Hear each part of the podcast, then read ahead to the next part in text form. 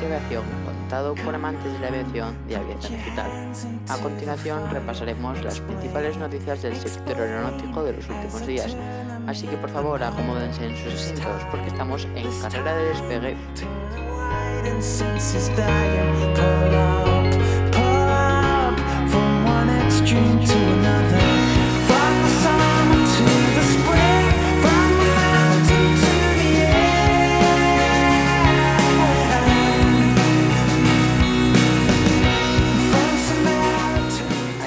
Con la primera noticia para el día de hoy.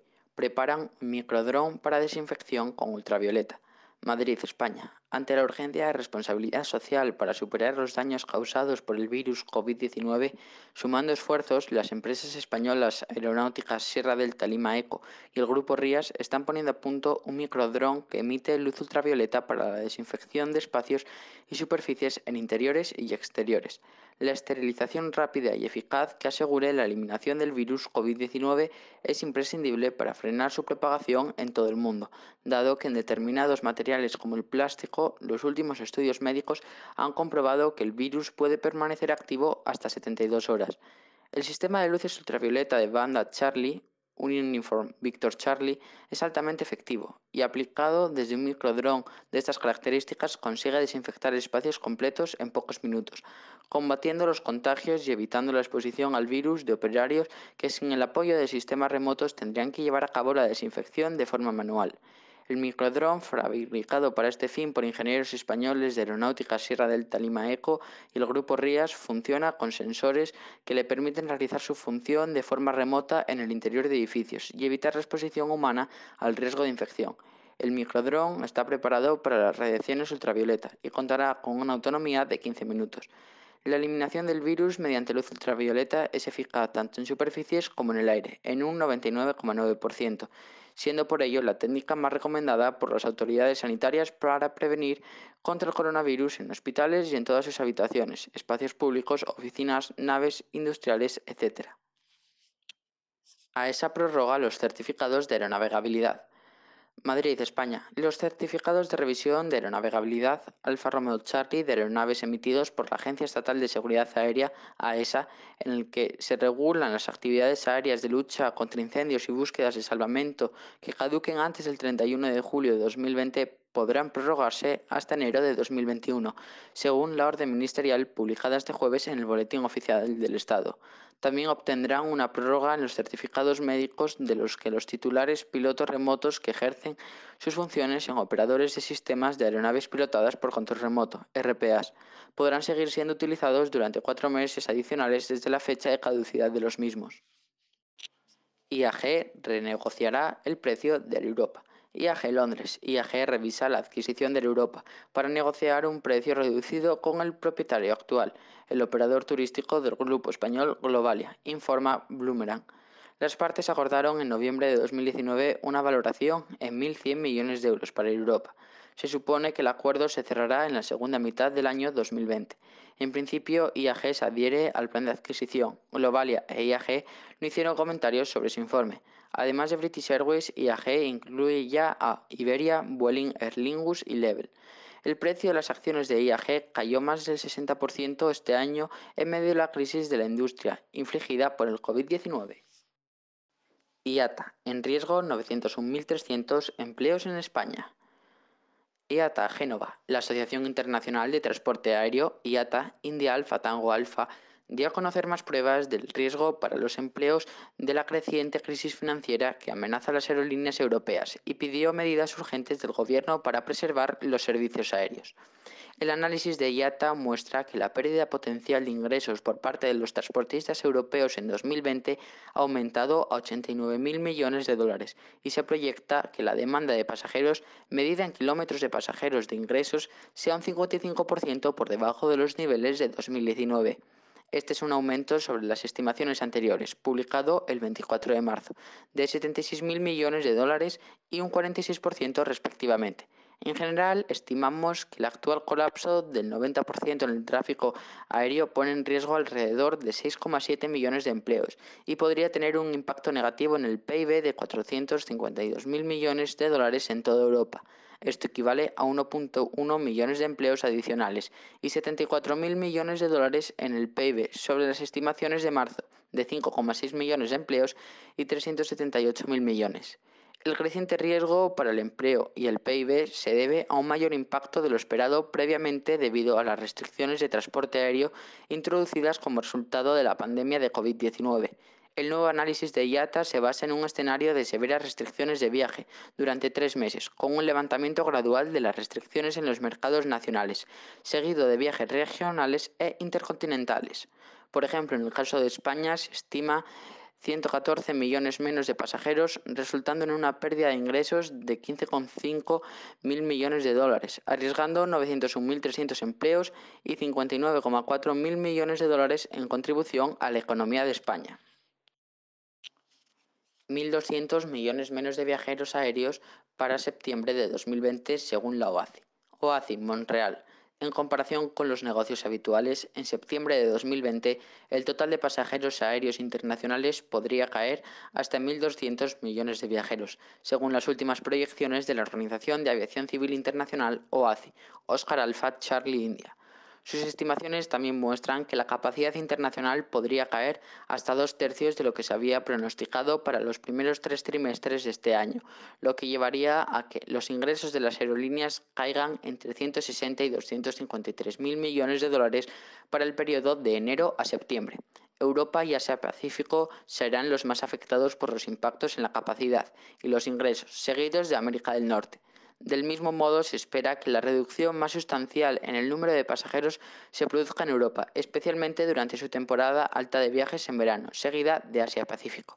La Agencia de Aviación Civil de la ONU ha estado proporcionando análisis actualizados regularmente sobre el impacto económico del COVID-19 en el transporte aéreo desde principios de febrero de 2020 debido a que la conectividad aérea es tan crítica para el desarrollo económico y sostenible en todas las regiones del mundo, esta información es de vital importancia para los muchos gobiernos nacionales y organizaciones regionales que ahora planean sus recuperaciones económicas tras el COVID-19.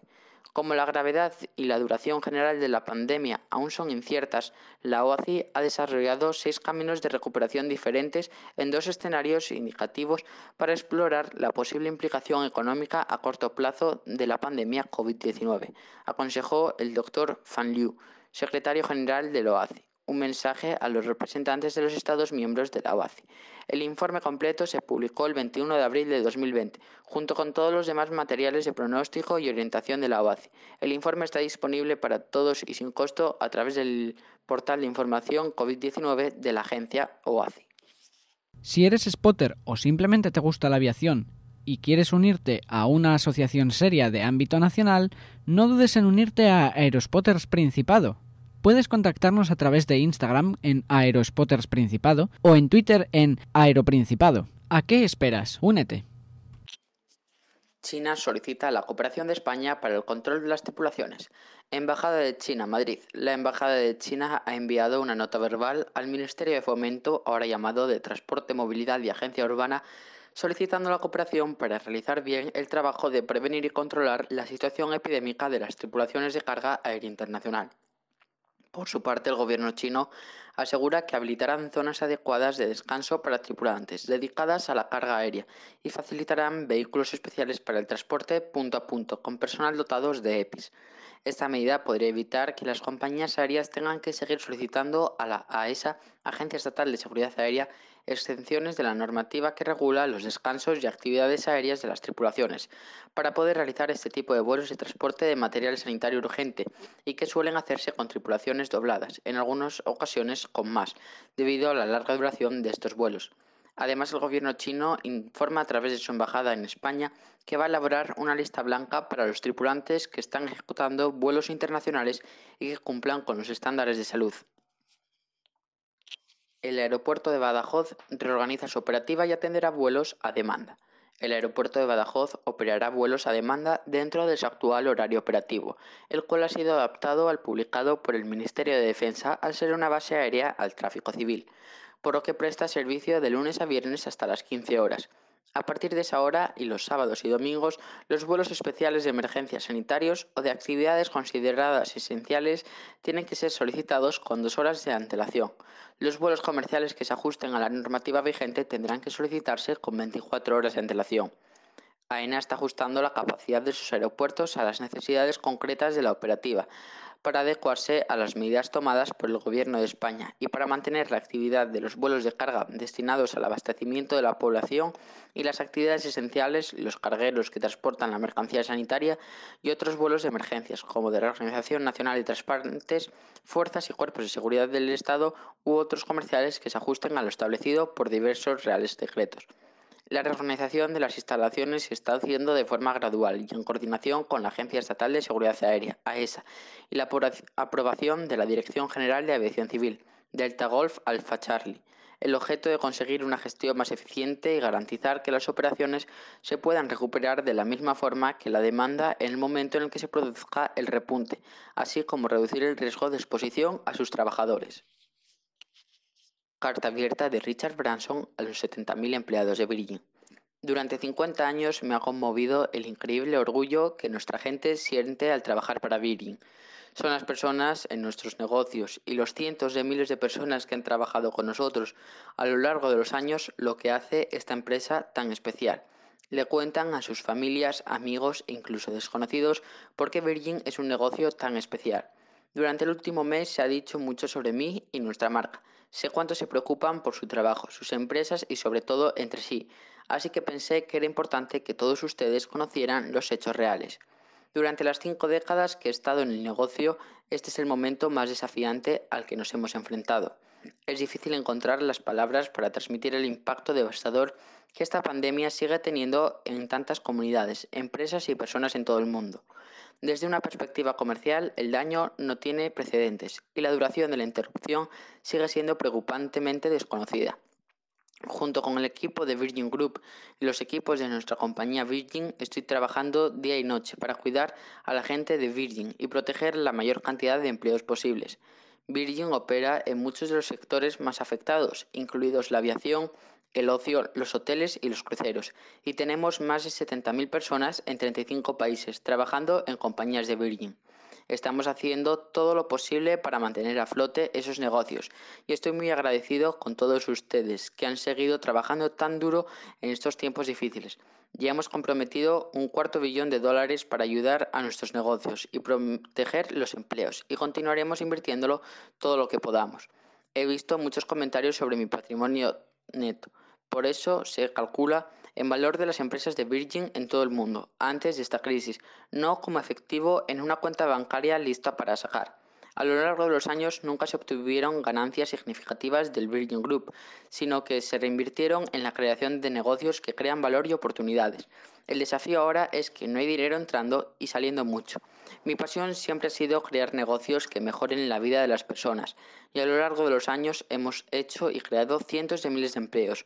Hoy el efecto que tenemos en Virgin Group y mi riqueza personal se invierte en muchas compañías de todo el mundo para proteger la mayor cantidad de empleos posibles y gran parte de eso se destina a Virgin Atlantic. Mucho se ha dicho sobre los empleados de Virgin Atlantic, que redujeron sus salarios durante ocho semanas, repartidos en seis meses y medio. Esta fue una decisión prácticamente unánime tomada por los empleados de Virgin Atlantic y sus sindicatos, que colectivamente eligieron hacer esto para salvar la mayor cantidad de empleos posibles. No fue forzada por la gerencia. Estoy muy orgulloso de los equipos de Virgin Atlantic, que continúan entregando vuelos críticos de carga médica al Reino Unido, y las muchas personas de Virgin Atlantic que actualmente son voluntarias en el November Hotel Sierra. Su espíritu es tan conmovedor e inspirador y no podía estar más orgulloso de nuestra increíble gente. Merece decirlo dos veces. También estoy profundamente conmovido por los miles de mensajes de apoyo a nuestra increíble gente de Virgin Atlantic y en todo el mundo. La familia Virgin significa mucho para mí Gracias a todos.